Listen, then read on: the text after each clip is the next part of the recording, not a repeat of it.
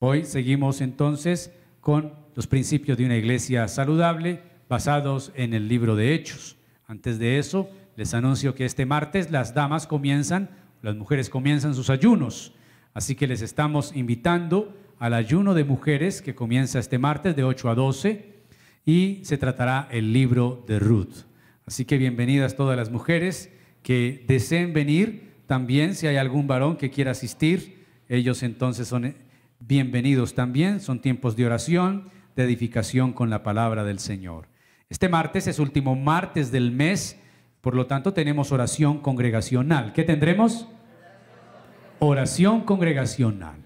El motivo de oración de este martes está basado en el primer principio que hemos visto en esta serie de predicaciones.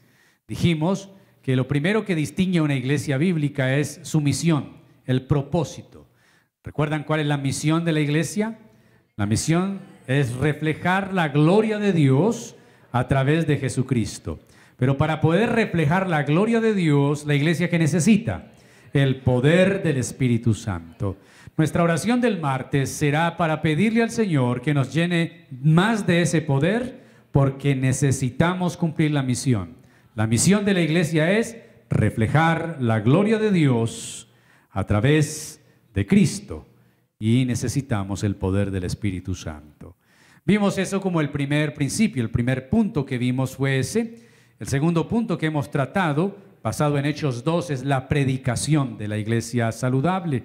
La predicación de la iglesia, una iglesia sana, una iglesia bíblica, y basados en Hechos 2 vimos la predicación de Pedro y el efecto, bueno, lo que contenía esa predicación y el efecto que produjo esa predicación.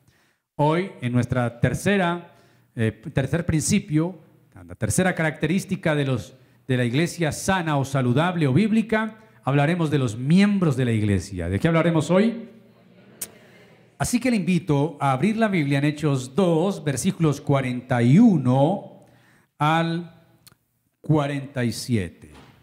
Si no tiene impedimento físico, le pido estar de pie y leeremos la palabra del Señor.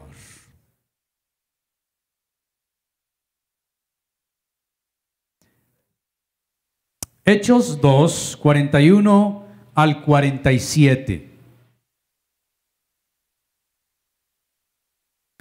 Así que los que recibieron su palabra fueron bautizados y se añadieron aquel día como tres mil personas y perseveraban en la doctrina de los apóstoles, en la comunión unos con otros, en el partimiento del pan y en qué?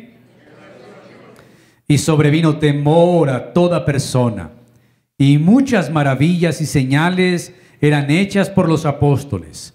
Todos los que habían creído estaban como y tenían en común todas las cosas y vendían sus propiedades y sus bienes y lo repartían a todos según la necesidad de cada uno, perseverando unánimes cada día en el templo, partiendo el pan en las casas, comían juntos con alegría y sencillez de corazón, alabando a Dios y teniendo favor con todo el pueblo.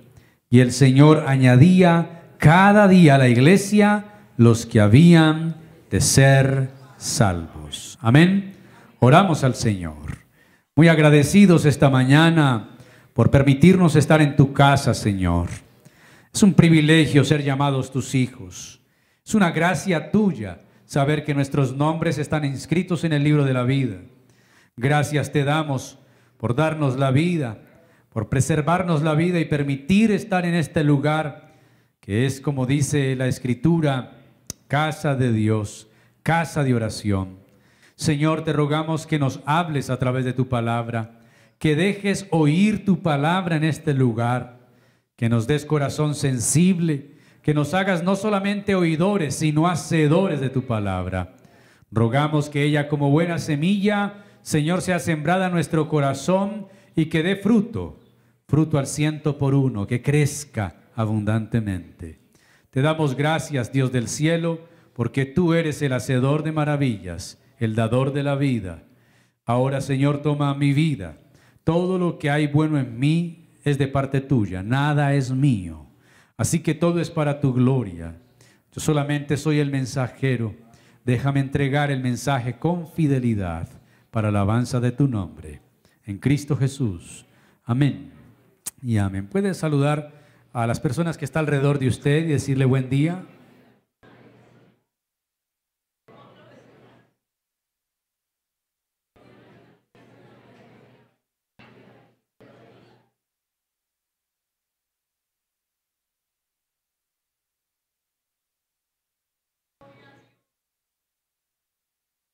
No sé si usted ha escuchado frases como las que siguen. Yo creo en Dios. Oro y le pido todos los días. No necesito ir a una iglesia para ser salvo. Otra frase que dice, la iglesia soy yo y Dios está en todas partes. Yo me congrego en mi casa.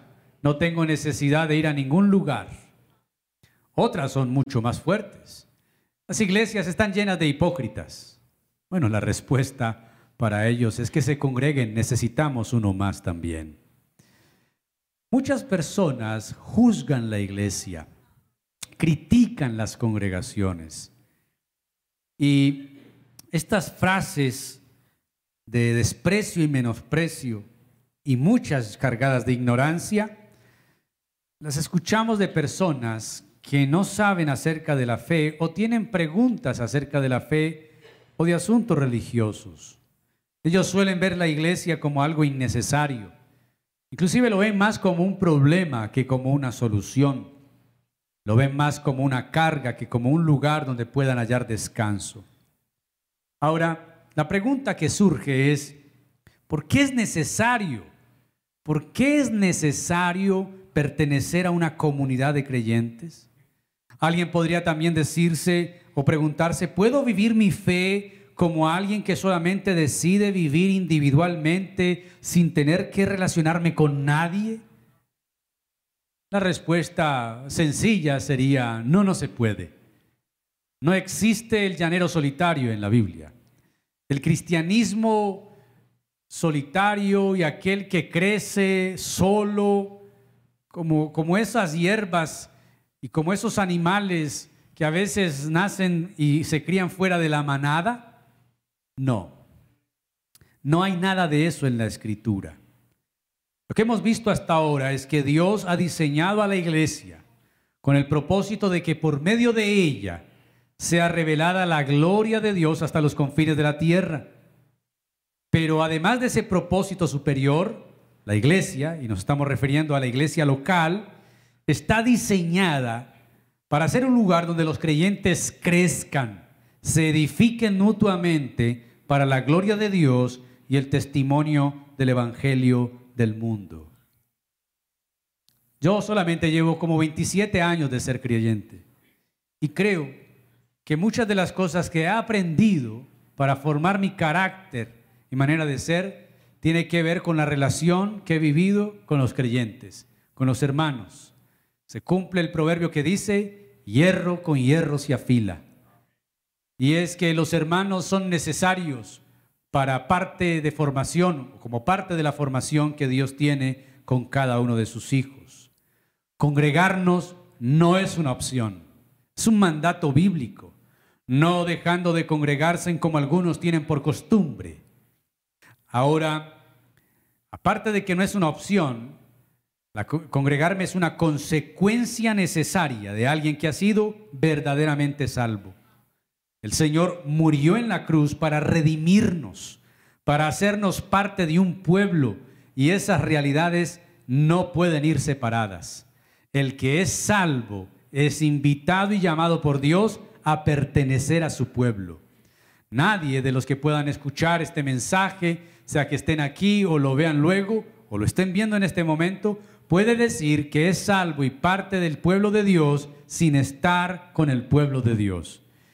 A algunos les sonará esto muy difícil, muy proselitista, y dirán es que quieren encerrarnos en las iglesias. No, nadie, dijo Pablo, utilizando otra figura, nadie fue soldado a sus propias expensas. Esto también significa, aparte del que es llamado al ministerio, que nadie puede ser del pueblo de Dios sin pertenecer al pueblo de Dios. O si tomamos la figura del cuerpo, nadie puede decir que es miembro del cuerpo separado de ese cuerpo. Si soy alguien salvado, indefectiblemente me uniré al cuerpo de creyentes con el que pueda seguir creciendo en la fe, en la comunión y el conocimiento del Señor. Lo que hemos estado viendo estas semanas es acerca de cómo la iglesia del libro de Hechos es un modelo para la iglesia local a lo largo de todos los tiempos. Y esto sonaría para algunos ilógico. ¿Cómo puede ser que la iglesia del primer siglo sea un modelo para la iglesia del siglo XXI? Sí, tiene todos los principios fundamentales de ser iglesia. Si no echamos mano de los principios bíblicos de la iglesia primitiva, la iglesia se convertiría en otra cosa menos en iglesia. Y hoy lo vemos en muchas congregaciones y en muchas pseudo iglesias que se han vuelto industrias de la fe y de la música, pero ya no son iglesias de Cristo Jesús. Mis queridos, ella, en la iglesia primitiva se desarrollan los principios distintivos y propios de una iglesia en la actualidad. Dios le dio la misión a la iglesia de mostrar, de proclamar su gloria por medio del Evangelio. Y eso se hace por medio de la predicación de la palabra, proclamar el mensaje de Cristo, llamando a los hombres pecadores al arrepentimiento y a creer en el Evangelio. El resultado de la predicación será que algunos van a rechazar. Y es cierto, no todo mundo será salvo. No todo mundo aceptará el Evangelio. Lo vivió Jesús en su época. Yo les he comentado que alguna vez yo tenía un sentimiento de frustración los domingos. Cuando iba hacia la iglesia, siendo pastor hace mucho tiempo, comenzando a ser pastor, yo veía tanta gente distraída en tantas cosas las ciclovías llenas, los parques llenos, los gimnasios llenos. Yo decía, pero la gente, ¿por qué no va a las iglesias? ¿Por qué no están buscando a Dios? Hasta que luego leer el Evangelio con detenimiento y claridad me di cuenta, pero lo mismo le pasó a Jesús. Cuando Jesús caminaba por las ciudades de, de Galilea, bueno, en Galilea y en toda la región de Palestina, cualquier ciudad donde iba Jesús, la ciudad no se paralizaba. Era un puñado el que seguía a Jesús, no era toda la ciudad. Jerusalén no se paralizó cuando Jesús entró y gritaron, Osana, Osana. Quiere decir, el mundo que está bajo el poder del maligno no reconoció al Hijo de Dios. Hoy menos lo van a hacer. Esto podría ser inclusive de desánimo para algunos creyentes que les gusta compartir el Evangelio, ponerse a pensar que no todo mundo será salvo, y eso es cierto. Cuando uno predica el Evangelio, muchos rechazan pero otros lo aceptarán. Vendrán a Cristo en fe, arrepentimiento. Lo que vemos y lo que veremos hoy a partir de este pasaje es lo que hacen esos que vienen a Cristo. ¿A qué se dedica un miembro de una iglesia? ¿Cuál es la dinámica? Entonces, veremos este texto con tres puntos y es quiénes son los miembros de la iglesia, lo que hacen los miembros de la iglesia y el que añade los miembros a la iglesia. Primero, ¿quiénes son los miembros de la iglesia? El resultado de la predicación de Pedro el día de Pentecostés es sobrenatural, es milagroso. Nadie se habría esperado que en un sermón tres mil personas se convirtieran.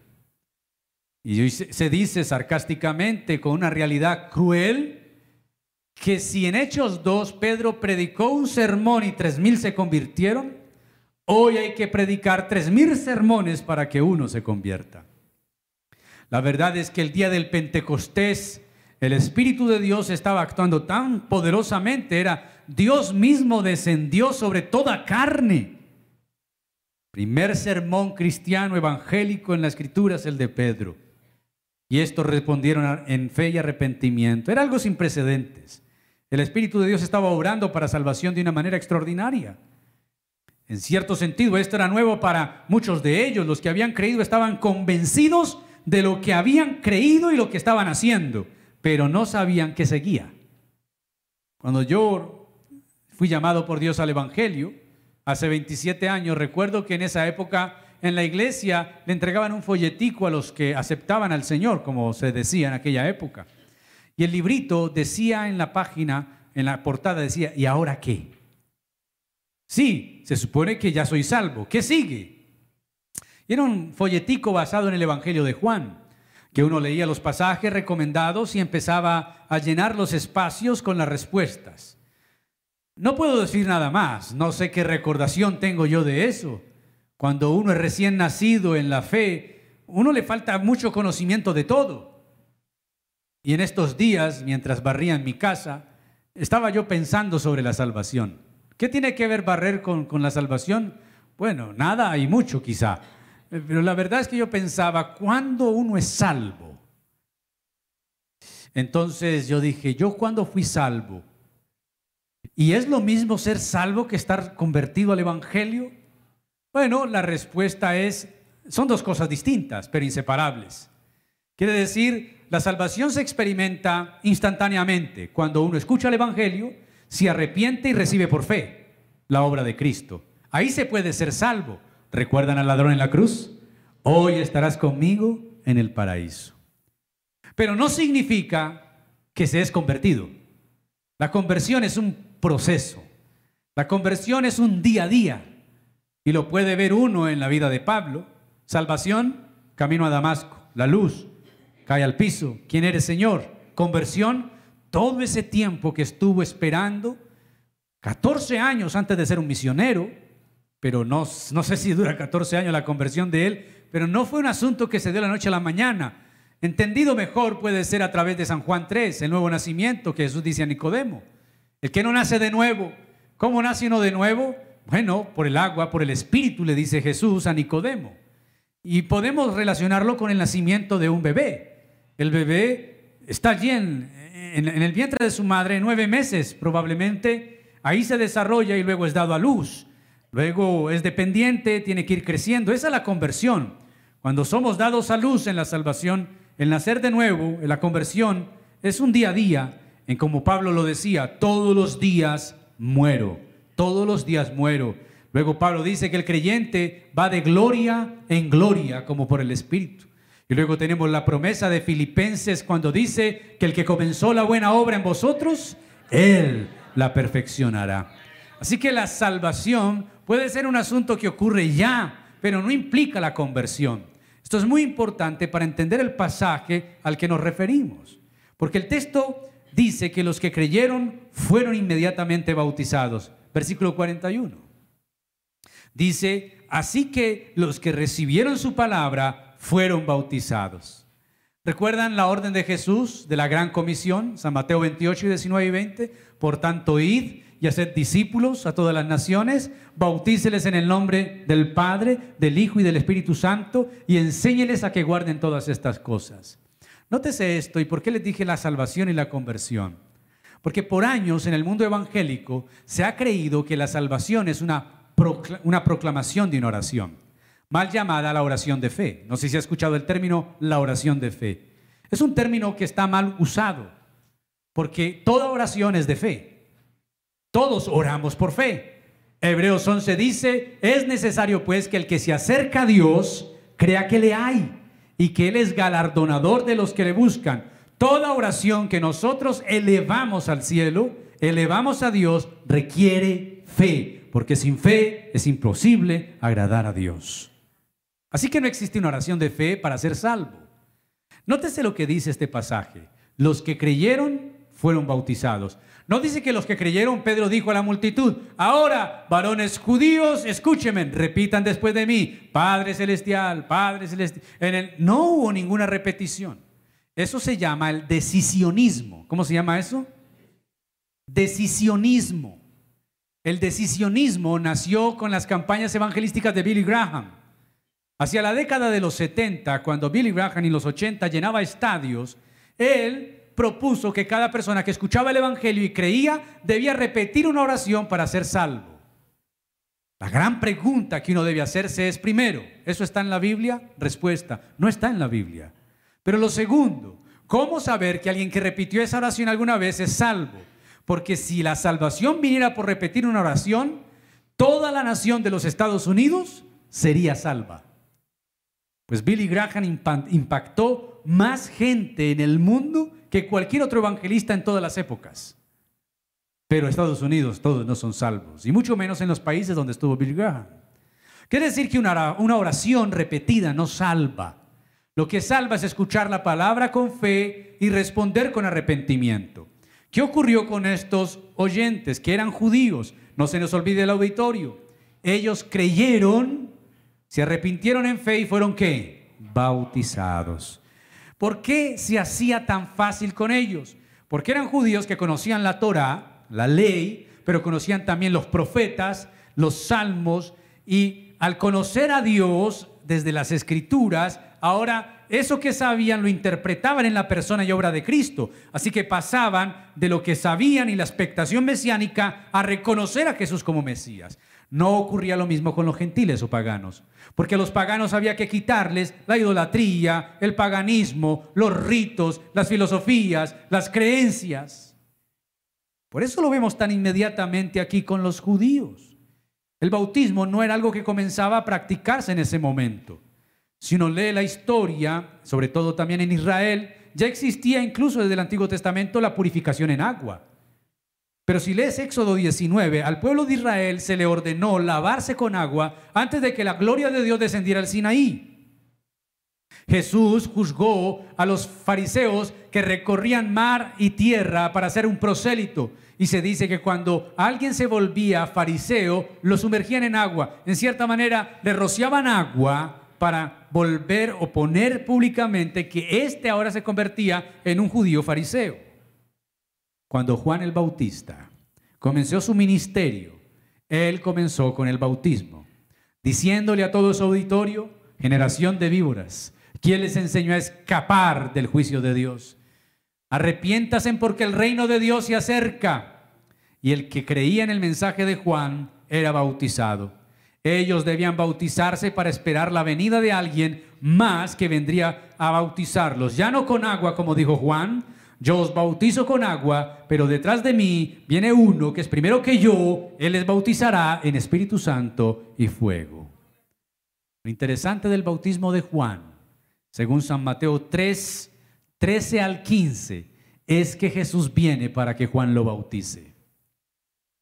Y cuando Juan ve a Jesús en el Jordán, le dice, yo tengo que ser bautizado por ti y tú vienes a mí. Y Jesús le dice a Juan, deja, es necesario que se cumpla así toda justicia.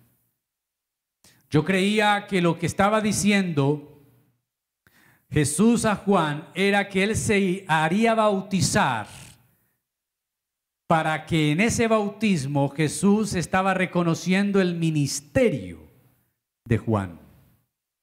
Sin embargo, no es eso.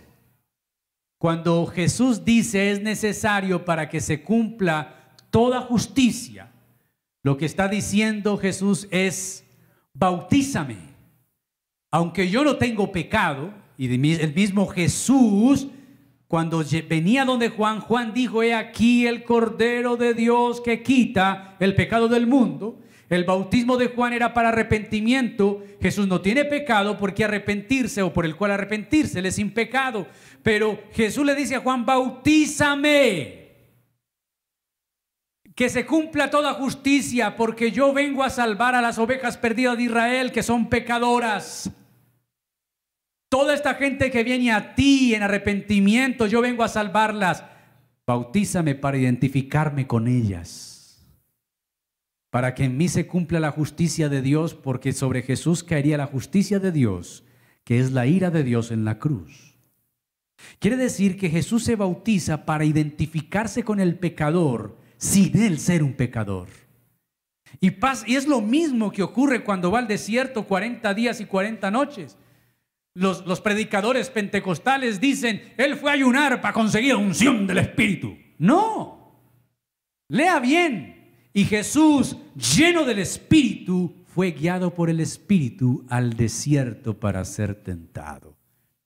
¿Para qué Jesús va al desierto 40 días y 40 noches?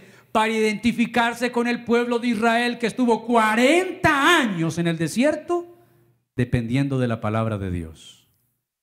Eso es identificación. ¿Eso es qué? Hablar de la identificación de Cristo es muy hermoso, porque de hecho Él se hace carne para identificarse con nosotros. Tenemos a un Cristo que no es de bronce, que no es de yeso, que no es de madera, que no es de mármol, que no es de oro. Un Cristo que fue de carne y hueso para experimentar lo que usted y yo experimentamos. Eso es identificación. El bautismo fue lo que identificó a aquellos primeros miembros y es lo que sigue identificando a los miembros de la iglesia ahora. El bautismo es identificación pública con Cristo y la puerta de entrada a la iglesia local. Algo interesante es que estos hombres eran conscientes completamente del camino que ahora estaban recorriendo. No eran niños. Por eso no bautizamos niños y el bautismo de niños no sirve. El bautismo de infantes no sirve. Hay creyentes que llevan meses, quizá años en la congregación, no se han bautizado y ellos ignorante e ilusamente siguen alegando que ya son bautizados. Pastor, yo ya soy bautizado, si quiere le traigo las fotos.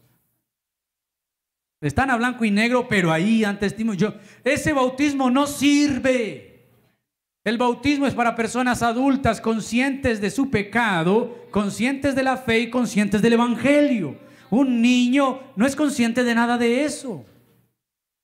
Ay, entonces, ¿por qué la Iglesia Católica bautiza? Porque para ellos eso es un sacramento, para nosotros también, pero es para un adulto. Pero también bautizaban a los niños o los bautizan que para que si se mueren no se vayan al limbo. Ellos no saben que el papa que falleció, Ratzinger, cerró el limbo. El limbo fue cerrado hace años. Él dijo que no existe estado gris para los niños que mueren. Pero también hay que bautizarlos, como dice el adagio popular, para que no sean animalitos. Ellos tienen que ser humanos, hay que bautizarlos. Y lo otro es que la Iglesia Católica quería asegurar seguidores. Si bautizas al niño, él nacerá católico y debe morir católico. Nosotros no creemos eso. Jesús se bautizó cuando tenía 30 años, consciente no de su pecado ni de arrepentimiento, por identificación, para cumplir la justicia. Estos que están en el sermón de Pedro en Hechos 2 son adultos, conscientes. Ellos no están haciendo un voto religioso por tradición, no se estaban lanzando en fe, se estaban, perdón, lanzando en fe a los brazos de, de quien ahora ellos confesaban y reconocían como Señor y Salvador. Un detalle importante es que aunque la palabra membresía no aparece en la Biblia, y hay palabras que no aparecen en la Biblia, pero son verdad para nosotros. La palabra Trinidad no aparece en la Biblia y creemos en la Trinidad. La palabra membresía no aparece en la Biblia, pero este pasaje es clave para entender que la primera iglesia tenía claro quiénes pertenecían a la familia de Dios y quiénes no. Como tres mil, dice Lucas, se bautizaron, se unieron. Esta es la familia, los otros no. Alguien diría, no, todos somos hijos de Dios. No, no, no, no. Todos somos criaturas de Dios. Pero estos que actuaron y respondieron en fe y arrepentimiento, ahora son hijos reconciliados de Dios. De hecho, los contaron y el texto nos dice que fueron como tres mil en total. Así que los miembros de la iglesia son creyentes bautizados en agua por inmersión, que han confesado a Cristo como Salvador, dando muestras de su arrepentimiento. ¿Cómo se ve eso el día de hoy? Se ve ligeramente diferente. En algunas personas necesitan más que solo decir que han creído en Cristo y se arrepintieron para hacer evidente su fe. Alguien puede decir, yo creí en Cristo, me arrepentí, bautíceme ya. Hoy es más diferente. Recuerde que estos son judíos que conocen la ley, el trasfondo, al Mesías, lo esperan y ahora interpretan lo que saben y lo que profesan en Cristo. Pero para bautizar a una persona el día de hoy, al igual que los paganos y griegos del siglo pasado, del primer siglo, hay que esperar evidencias, evidencias de tu conversión. No podemos bautizar a la ligera a alguien que no ha dado evidencias de su conversión. En aquellos días, creer y arrepentirse bastaba para esos judíos, pero hoy los frutos de arrepentimiento deben ser evidentes. A veces eso requiere tiempo. No se trata de convertir el bautismo en una meta inalcanzable y mucho menos ser miembro de una iglesia, algo que es imposible. Pero tampoco podemos ser presurosos, ligeros. Y he sabido de hermanos que en ciertas congregaciones los invitan a un encuentro, a una finca, y ellos van casi en guayabaos a acompañar a un familiar o un amigo, y el pastor dice, ¿quién quiere ser bautizado? Y este con este tufo que tiene, ah, pues yo. Con este calor y este guayabo, pues, y conocí gente que en ciertas congregaciones los bautizaron sin saber quiénes eran, cómo vivían, cómo estaban, nada de eso. El bautismo no se debe tomar a la ligera. Tampoco se espera que el que se va a bautizar sea perfecto, pero sí se requiere algo que la Biblia llama frutos dignos de arrepentimiento. ¿Frutos qué? Algunas personas vienen a un culto hoy, al día de mañana quieren bautizarse y luego quieren ser miembros de la iglesia. Yo he visto gente así, creyentes así, que van rápido, rápido, rápido. Y así como van de rápido para querer seguir al Señor, así de rápido caen. Se les acaba la pólvora rápido. Decían los viejos, subió, ¿ya? Como volador sin palo. Y así mismo cayó, el palo sin volador. Ahora, mis, mis queridos, puede que en algún caso eso sea excepcional y, y suceda que alguien sea consciente de su fe y todo, y pueda ocurrir en un corto tiempo. Pero la mayoría de veces vamos a requerir tiempo para ver que esa persona ha tomado una decisión genuina, que hay frutos de arrepentimiento, que realmente está reflejando a Cristo, que tiene sus luchas como todos las tenemos. Tenemos que evitar las ligerezas, no sea que bauticemos a un lobo disfrazado de oveja. Dios usa la iglesia misma hoy para ese discernimiento. Es la iglesia quien ata y desata. El texto de San Mateo, cuando el Señor le dice a los discípulos, todo lo que atares en la tierra será atado en el cielo, todo lo que desatares en el cielo será desatado en la tierra. Eso no es para echar los demonios, ni para amarrarlos. Muchos creyentes mantienen atando y desatando y parece que los demonios son de jabón, mantienen sueltos. Nadie los agarra. Eso no es para demonios. Eso es un texto que confirma la autoridad que Dios le ha dado a la iglesia. La iglesia tiene la autoridad y el discernimiento de Dios para determinar quién es un miembro y quién no en el siguiente sentido. Hay un pasaje que también está en San Mateo. La reina Valera le añade algo que a mí me hizo perder de vista algo muy importante por años. Si tu hermano peca contra ti, dice el texto de la Reina Valera, ve y repréndele estando tú y él solos. Si él se arrepiente, has ganado a tu hermano, si no te escucha, llama dos o tres testigos para que en boca de dos o tres testigos conste toda palabra. Si no oye a los testigos, dilo a la iglesia, y si no oye a la iglesia, expúlsalo y tenlo por gentil y publicano. La autoridad de la iglesia. Pero yo entendía el texto leyendo desde la Reina Valera, peca contra ti es que si alguien me ofende, yo el ofendido voy a pedir perdón voy a reconciliarme, tomo la iniciativa. Sin embargo, al leer otras versiones, ese contra ti no existe. El texto dice, si tu hermano peca, coma, ve y repréndele estando tú y él solos. Eso cambia sustancialmente todo. Eso quiere decir que Jesús le está dando a la iglesia la autoridad y la autorización por el bien de esa alma y el bien del Evangelio, que si usted ve a un hermano de la iglesia pecando, usted lo llame a solas y en privado y le llame la atención. Eso es lo que dice el pasaje. Eso se llama disciplina. Eso se llama disciplina, bueno, puede ser formativa o correctiva. Usted debe llamar a ese hermano, a esa hermana en privado y decirle, hermana, tal día te vi salir de tal lugar, que no es un lugar para creyentes. O te vi con el hombre que no era tu esposo, de una forma que no deberías estar o con la mujer. Eso es para confrontar al que pecó. No es para decirle al grupito de amigas, ay, les voy a contar algo, pero para que llevemos en oración. No, no. Si ves a tu hermano pecar, tú llamas a ese hermano en privado y le dices, hermano, te vi borracho. Hermano, te vi fumando. Hermana, te vi haciendo esto. Reconvenirlo. Si él por el Espíritu Santo es convencido de su pecado y se arrepiente, has ganado al hermano. Si por el contrario él dice, no fui yo, o sí fui yo, pero ¿qué tiene? No se ha metido, a usted no le importa. Usted le hace un seguimiento al hermano. A los 15 días llama, al mes llama. Si él sigue en su pecado, la Biblia te manda, me manda, llama a dos o tres testigos, creyentes, con el Espíritu Santo. Hermanos, tengo que contarles que hace dos meses vi a este hermano saliendo de una taberna borracho. Y él es miembro de la iglesia. Ya lo reconvení, pero el problema es que no ha dejado el vicio y sigue en borracheras. Si escucha a los tres, si se arrepiente, hemos ganado al hermano, pero si él es está duro de corazón, está obsesionado en que no y sigue pecando, hay que decirlo a la iglesia. Y si no escucha a la iglesia, hay que expulsarlo. Uy, pastor, no, hasta allá no. Eso dice la Biblia. ¿Para qué? ¿Para qué mandas tú Jesús? Para preservar el alma del pecador.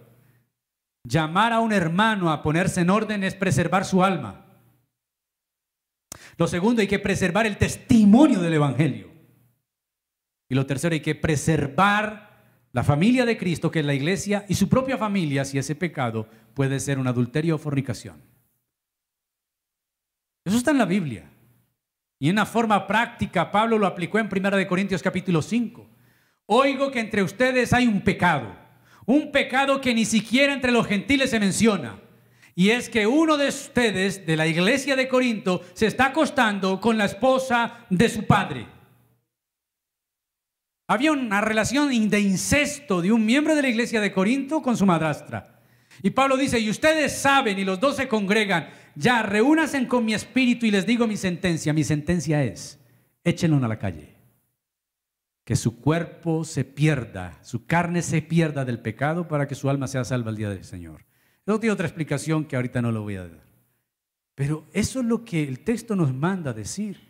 La iglesia tiene el discernimiento. Aquí el día, en marzo, si Dios lo permite, comenzaremos el curso de discipulado. No vamos a hacer dos bautismos al año, uno. No tenemos afán. Si usted tiene afán, pues vaya a ver quién lo bautice. Vamos a hacer un curso, vamos a entender el Evangelio, vamos a pasar los filtros morales yo cuando entrevisto a un hermano le digo, bueno, ¿cómo vives? ¿Con quién vives? ¿Fumas? Porque si fumas no te puedo bautizar, te mojamos el cigarrillo. ¿Bebes? Porque si bebes mucho no te puedo bautizar, te me tomas la piscina. ¿Vives en adulterio? ¿Eres fornicario? ¿Cómo vives? Pero no solo eso. Quizá vamos a proyectar las fotos de los candidatos al bautismo a la congregación para decirle a la iglesia, si alguno presente tiene algo contra uno de ellos, acérquese a los ancianos. Puede ser que bauticemos a alguien que tenga un tapado. Y es ahí donde tenemos que preservar el testimonio. ¿Cuánta gente bautizado? No sé. Pero sé que hay algunos que si supiera su vida, el momento de bautizarse, no los hubiera bautizado. Porque esto no es un juego. Este es el Evangelio. Este es Jesús, el que murió por nosotros. Esto no es una piñata evangélica. Esto no es un picnic. Este es el reino de los cielos. Nos estamos preparando para una eternidad. Amén. La iglesia tiene la autoridad. Las llaves del reino no las tiene Pedro, él no es el guachimán del cielo, es la iglesia para certificar a un creyente como parte del cuerpo por medio del bautismo y la membresía. Pero también tiene la autoridad para decir, ese hermano no puede, esa hermana no puede, y disciplinar, y el caso más extremo, expulsarlo de la congregación. Así que la membresía es el acto de pertenecer a una iglesia, pero no es como pertenecer a algún club, tampoco es un formalismo frío de firmar un documento, de alguna manera es el acto por medio del cual un creyente verdadero, bautizado en agua, es recibido como parte de aquellos que entregamos nuestra vida a Jesús y vamos a cuidar de estos nos cuidaremos mutuamente, creceremos juntos. Es ser un buen miembro de la familia de Dios. Si alguien apareciera hoy, por ejemplo, en la puerta de tu casa, diciendo yo soy hermano tuyo, hijo de tu padre que ya murió, ¿qué diría usted? ¡Ay, qué bendición! Un momentico. Luego él le dice, hoy voy a dormir contigo y mañana me das parte de la herencia que mi papá dejó. Usted de una, ¿cierto? No, no, no, no, no. Un momentico. Usted debe asegurarse por lo menos que eso es real. Y parte de una prueba mínima es una, un examen de ADN, una prueba de sangre. Pues bien, el arrepentimiento genuino, la conversión y el bautismo son la prueba espiritual de que alguien verdaderamente ha nacido de nuevo y es un hijo de Dios, un miembro de la familia de la fe. Alguien diría, ay, entonces yo no soy bautizado, no soy hijo de Dios. Esa no es la pregunta. La pregunta es, ¿por qué estás en la iglesia con tantos años y no te has bautizado? Y alguien también erróneamente podría decir, yo soy bautizado, yo soy de la familia de Dios, pero vives como un mundano. Quiere decir, el bautismo no certifica absolutamente nada en concreto. Debemos vivir una vida coherente. ¿Estás en la iglesia? Deberías bautizarte. Porque los hijos obedientes obedecen lo que Jesús manda y Jesús mandó bautizarnos. Eres bautizado, debes vivir como un hijo de Dios, la santidad y el reflejo de quién es Cristo. Hemos visto quiénes son los miembros de la iglesia. Ahora veamos lo que hacen los miembros de la iglesia. Imagínense la escena, una iglesia compuesta por 3.000 personas en una ciudad. Según se cree en tiempos de la fiesta del Pentecostés, Jerusalén albergaba entre 100.000 y 150.000 personas. Estamos hablando de que una iglesia de 3.000 en una población de 100.000 o 150.000 es un grupo grande. Pero surge la pregunta, ¿qué hacía tanta gente cuando se reunía? Es más, ¿cómo y dónde se reunían? El texto nos da luces que apuntan no solo a lo que la iglesia hacía, sino a nuestro modelo para hoy. Notes el versículo 42 de Hechos 2. Todos los creyentes se dedicaban a las enseñanzas de los apóstoles, a la comunión fraternal, a, participar juntos en las comidas, entre ellas la cena del Señor y a la oración. Leí la nueva traducción viviente, Hechos 2.42. Estos versículos nos dan entonces algo que nos muestra qué hacían los miembros de la primera iglesia. Primero, se dedicaban a las enseñanzas de los apóstoles. ¿Qué enseñaban los apóstoles? Lo que recibieron de Jesús. ¿Qué enseñaban los apóstoles? Lo que recibieron de Jesús. La enseñanza cristiana del primer siglo era oral. No había nada escrito. O tomaban las escrituras del Antiguo Testamento y las interpretaban en Cristo, pero ellos enseñaban lo que Jesús les enseñó. Notes en el principio, Mateo 28, 19 y 20. Id, bautizar y enseñándoles. Ellos predicaron, los bautizaron y les enseñaban. Por eso el discipulado nunca termina. Uno cree que uno va a un curso de discipulado y se bautiza y ya no. Uno siempre será discípulo de Jesús hasta que Él venga. Toda la vida seremos qué? Discípulos de Jesús.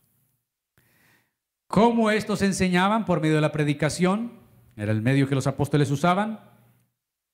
Dice el texto bíblico, un texto de Pablo, dice que el fundamento de la iglesia fue puesto por los apóstoles. La piedra angular y fundamental es Cristo. Así que ellos empezaron a aprender lo que la iglesia luego desarrollaría como cuerpo de doctrina. Ese fue el mandato de Jesús, enseñen todas las cosas que yo les mandé. La iglesia era edificada con la enseñanza de esas verdades y perseveraban en esas verdades. Y esta es una de las bendiciones de ser miembro de una iglesia local nos, permite aprovechar los dones de, de Dios que le ha dado a otras personas para seguir creciendo y siendo edificados pero también nos permite poner nuestros dones en ejercicio para edificar a otros de acuerdo a lo que el Señor ha repartido a cada uno. Los apóstoles murieron, pero dejaron sus enseñanzas escritas. Ya no hay más apóstoles. Ya no se puede poner otro fundamento. El fundamento ya fue puesto. El fundamento es la doctrina de los apóstoles y lo que Cristo dejó y está escrito. Así que no se puede poner un fundamento hoy distinto. Iglesias donde los predicadores dicen, Dios me dijo, Dios me mostró, tengo esta visión. No abren la Biblia, sino que hablan de sus experiencias. No, el fundamento está puesto. Es la escritura, es la palabra de Dios. No hay que inventar nada. No hay que imaginarse nada. No hay que esperar que un ángel descienda, y aun si desciende, el apóstol Pablo dijo, si aún descendiera un ángel del cielo y predicara otro evangelio diferente al que les hemos enseñado, el tal sea anatema. Que anatema es doblemente maldito, maldito en esta vida y en la otra. Dios dejó a la iglesia, pastores y maestros, para capacitar al pueblo para que ellos hagan la obra del ministerio. Efesios capítulo 4. Lo que el pasaje nos dice es que también tenían comunión fraternal y la cena del Señor. La iglesia compartía todas las cosas y expresaba una comunión completa y por medio de la cena del Señor también con el resto del cuerpo. La cena del Señor es una ordenanza establecida por Jesús. Es un recordatorio del sacrificio de Jesús por los pecados pero al mismo tiempo es un testimonio de que Cristo volverá por su iglesia. Cada miembro de la iglesia es parte de un cuerpo más grande. Y es la comunión con el Señor, la que precisamente permite que se exprese el tipo de comunión entre los hermanos. Muchos de los que se habían convertido el día del Pentecostés en este pasaje que hemos leído habían perdido todo. Sus posesiones, sus familias iban a ser desheredados porque al volverse en cristianos y seguir a ese Jesús de Nazaret, ellos creían que eso era una blasfemia. Ese no es el Mesías. Así que a las sinagogas ya no podían entrar. Muchas familias los expulsaban de sus casas y otros eran bloqueados económicamente. Si usted, por ejemplo, era judío, zapatero, se convertía al cristianismo, en la sinagoga de su ciudad decían, Julano de tal, el zapatero se volvió cristiano, es expulsado de la sinagoga, y todo el que le compre o le venda a él será expulsado de la sinagoga. Así que los primeros cristianos eran bloqueados económica, social, familiarmente. Por eso la iglesia primitiva se volvió una comunidad alternativa. Entre ellos se ayudaban. ¿Entre ellos qué? La iglesia se convirtió en un refugio para estos afligidos. De, modo que los que más tenían vendían y traían para dar a los más necesitados. Esta expresión no es un modelo socioeconómico que algunos proponen. Dios no está promoviendo alguna idea socialista aquí, pero sí está mostrando cómo es que una persona transformada por el poder de Dios expresa esto en amor con nosotros que están más necesitados. La verdadera comunión no debe ser superficial. Eso de saludarnos de las manos es muy lindo, pero no puede ser solamente eso. Es entregarnos los unos por los otros. Es gozarnos con los que se gozan. Es llorar con los que lloran. Algunos ven la iglesia como un club social donde consiguen amigos, salen a comer pizza y todo lo demás, pero, pero no, no, no se edifican mutuamente, no se estimulan al amor y a la santidad y a la búsqueda. No debe ser un lugar para relacionarme nada más. No. Porque luego se relacionan en la iglesia, pero por fuera cada cual vive con su, vida o sigue con su vida. Eso no es iglesia. Existimos los unos para los otros en todo tiempo. Y esta comunión implica que voy a buscar el bien con todos, pero mayormente a los de la familia de la fe. Esta comunión, por lo que vemos, se expresaba mientras se reunían en un mismo lugar pero también en las casas. Y esto parece un modelo interesante. La iglesia por su tamaño no podía reunirse en un solo lugar, pero sí podían sostener comunión por medio de grupos en las casas. Ahí compartían la palabra, compartían la cena del Señor, oraban, comían juntos con alegría de corazón. De hecho, más adelante vemos que Pablo saluda a la iglesia que está en Roma, en la casa de Aquila y Priscila, Romanos 16:5. Iglesias que nacen en casa, se reunían en casa. Próximo mes comenzaremos de nuevo nuestros COP, los círculos de comunión, oración y palabra. Casas que se abren para que hermanos vayan y ya no vamos a compartir el, el mensaje, yo compartía el bosquejo resumido de cada domingo, sino que vamos a formular preguntas de lo que se trató para que se llegue a esos grupos a hacer un eco del Evangelio. La idea es que la predicación del domingo no se muera el domingo a las seis, sino que lo que el Señor nos habló toda la semana lo estemos recordando. Mientras más recordemos la palabra, más seremos hacedores de ella y más nos edificaremos. Cuando las iglesias crecen, se convierten en una herramienta vital los grupos pequeños para sostener la comunión. Y esto es algo que debemos cultivar.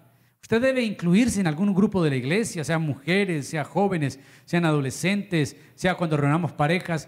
involúcrese porque si no es muy difícil ver a un hermano por allí que quedó suelto y a veces para uno es difícil.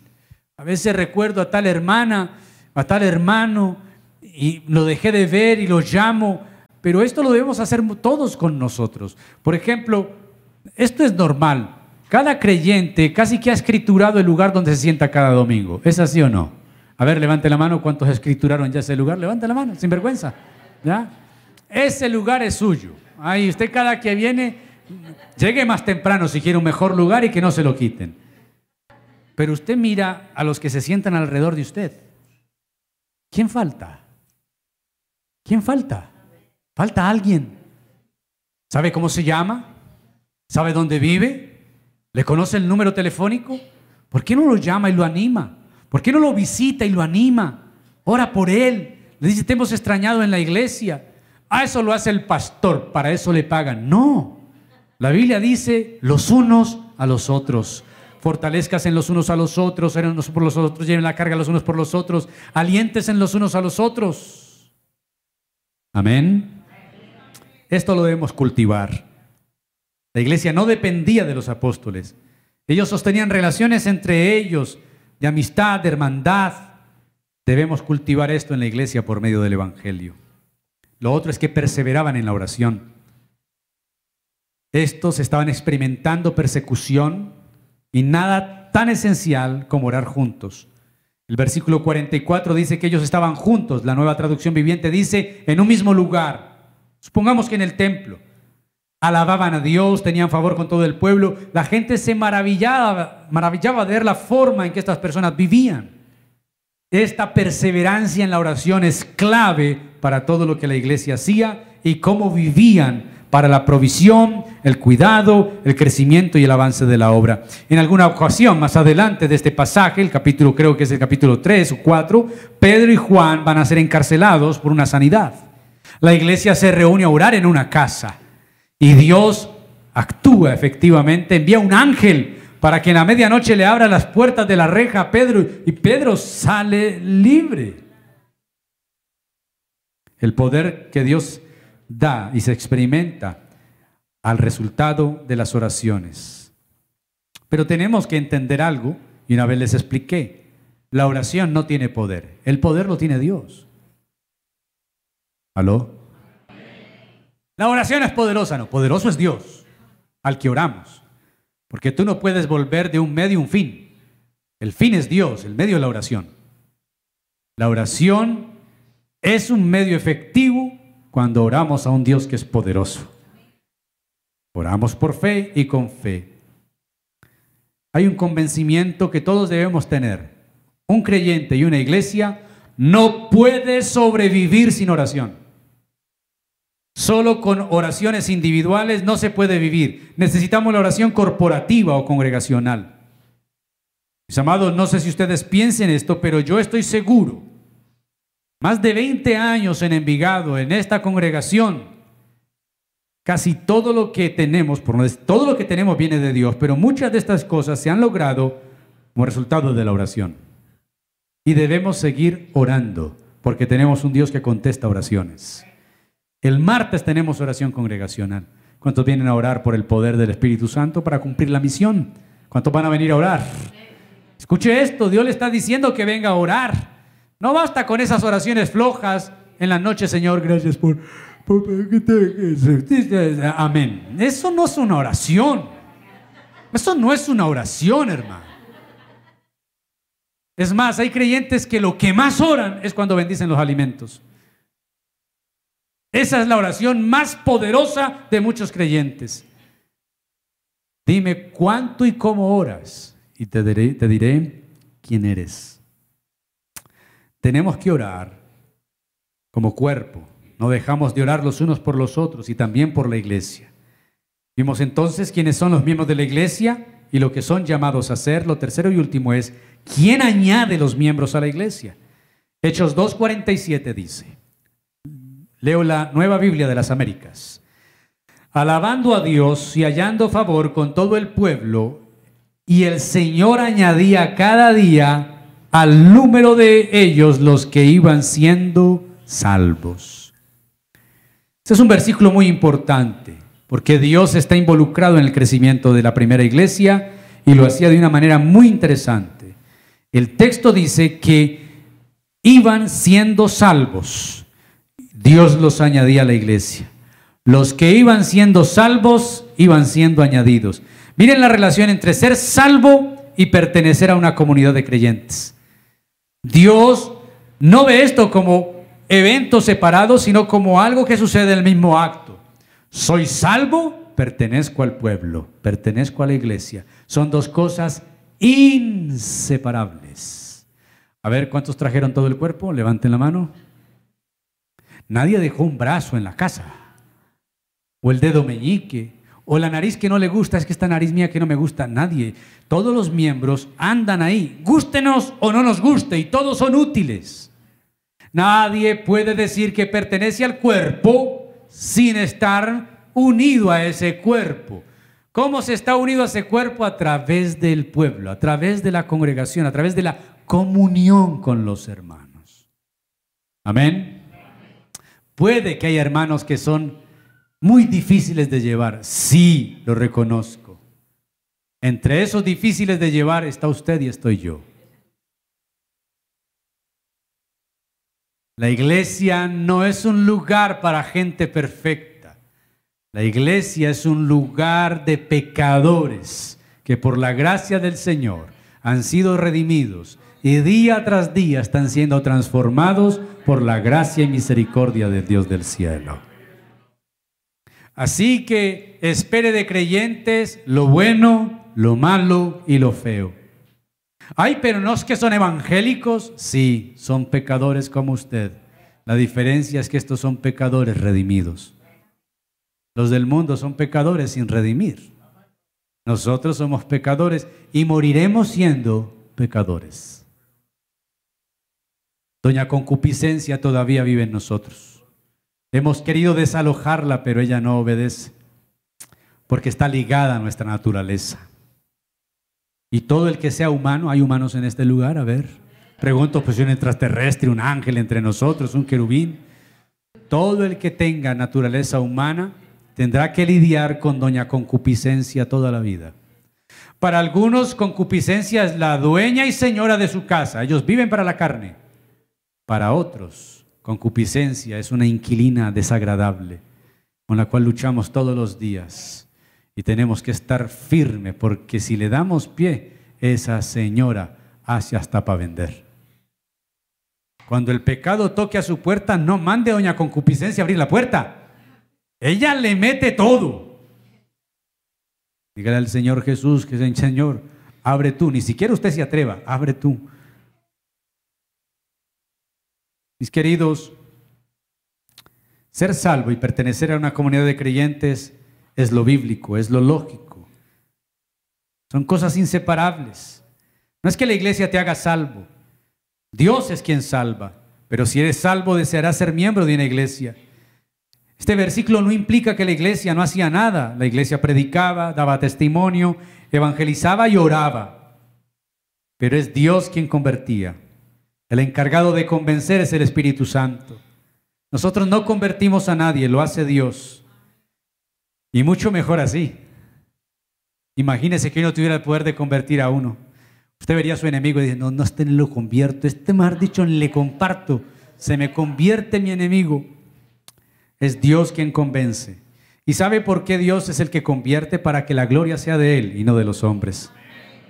Las iglesias no crecen por los programas, no crecen por lo atractivo de su música, no crecen por sus estrategias, por la comodidad de sus sillas, por lo amable de sus diáconos, y aunque todo eso pueda existir, las iglesias crecen cuando permanecen fieles al Señor, perseveran en su palabra, tienen comunión los unos con los otros y perseveran en la oración. Y esa es la meta que como iglesia bíblica debemos perseguir. Una iglesia fieles al Señor, perseverantes en la doctrina, comunión unos con otros, perseverantes en la oración. ¿Cuántos quieren ser una iglesia de esas?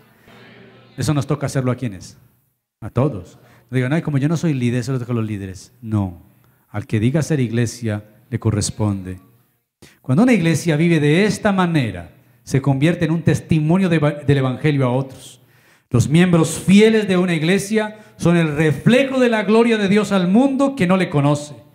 Dios usa la dinámica de la iglesia para atraer a otros esto no sustituye el evangelismo y el compartir el evangelio a otras personas uno a uno. Pero esta manera es una, de vivir es una manera de proclamar a los que viven en el mundo como huérfanos, como hijos de ira, como hijos desobedientes. Cuando la iglesia vive el evangelio, le está diciendo a estos hijos de ira y desobedientes que hay un Padre amoroso que los recibe en la iglesia como una familia de fe que los abraza. Así es como queremos concebir a la iglesia. Mis amados, Como vemos, estas personas que se convirtieron por el sermón de Pedro no eran miembros nominales. Me refiero que no eran personas que asistían los domingos esporádicamente cuando tenían tiempo y no tenían nada más que hacer. Ellos eran creyentes involucrados los unos con los otros. Eran hombres y mujeres arrepentidos que ahora vivían para la gloria de Dios. Si usted está aquí, lleva meses en el Evangelio, años en el Evangelio, no te has bautizado, no aplaces más este llamado a la obediencia. El Señor dice, debes bautizarte. Siempre será más cómodo estar en una condición de no compromiso, pero no hay mayor gozo que servir a aquel que ha dado su vida por nosotros. Si todavía no has considerado ser miembro activo de la iglesia, es el momento también para que usted dé un paso más y asuma un compromiso más serio con la iglesia. No, pastor, yo vengo cuando tenga tiempo. Tengo unos paseitos pendientes los domingos y la familia y usted sabe. A ver, hermano, está bien, váyase a pasear, pero ¿qué está paseando cada domingo? O usted no comprende el Evangelio o tiene mucha plata. O las dos cosas, pero al revés. Pero pastor, yo los veo. Sí, gloria a Dios, pero no cada ocho días. Usted tiene que pertenecer a la comunidad, a la iglesia, estar unido al cuerpo. Ah, pero pero es que yo eh, llego de último y me voy de primero. Yo no conozco a nadie, claro, porque vienes de último y te vas de primero. Si tú haces comunidad, si tú no tienes afán de irte y, cuando decimos salude al hermano, usted saluda y saluda con su nombre, porque supuestamente todos nos llamamos hermano. No, ese hermano tiene un nombre.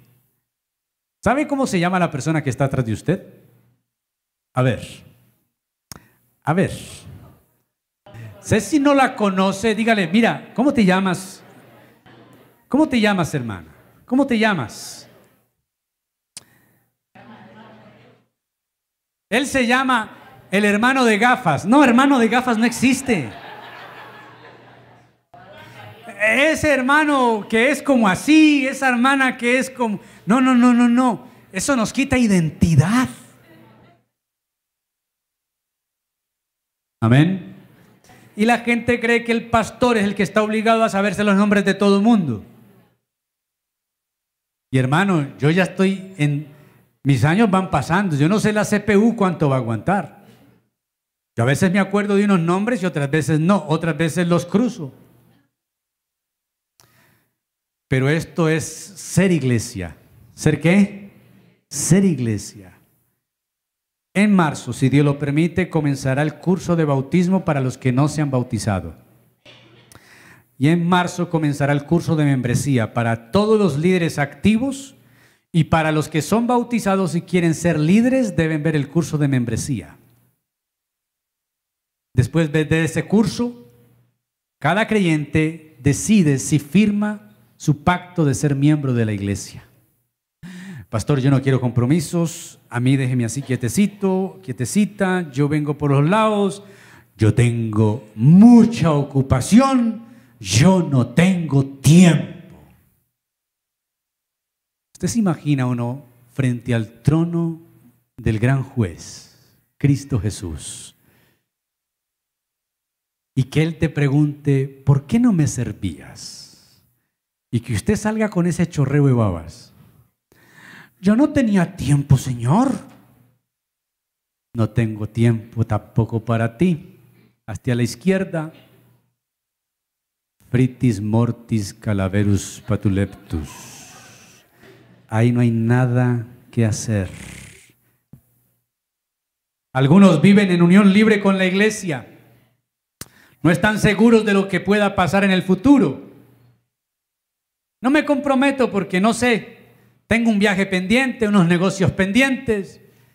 Como aquellos invitados a las bodas, no puedo ir, me casé, no puedo ir, compré un ganado, hay que ir a verlo, no me compré un terreno, tengo que ir a verlo. Esos hermanos que sufren de esquizofrenia. Todo lo que tiene que ver con el Señor tiene una excusa. Es que no puedo, es que no sé, es que no tengo tiempo. Eso se llama ¿cómo? Esquizofrenia. Y hay mucho esquizofrénico en la iglesia. Si el Señor entregó, con esto termino, si el Señor entregó su vida por ti, por mí, ¿cómo no daremos a Él nuestra vida, nuestras fuerzas, nuestro tiempo, todo lo que somos es para Él, es de Él? No te digo que mantengas metido en la iglesia. Uno es iglesia en su trabajo, en la oficina, pero tienes que comprometerte un poco más. No puedes seguir siendo un tibio. Esos el Señor les da dolor de estómago y los vomita. Y no lo digo por ustedes, pero a ustedes se los digo. Que el Señor nos ayude a ser una iglesia que refleja su gloria en la manera en que vivimos los unos con los otros. Que seamos una iglesia para la gloria de Dios. Puestos en pie vamos a orar.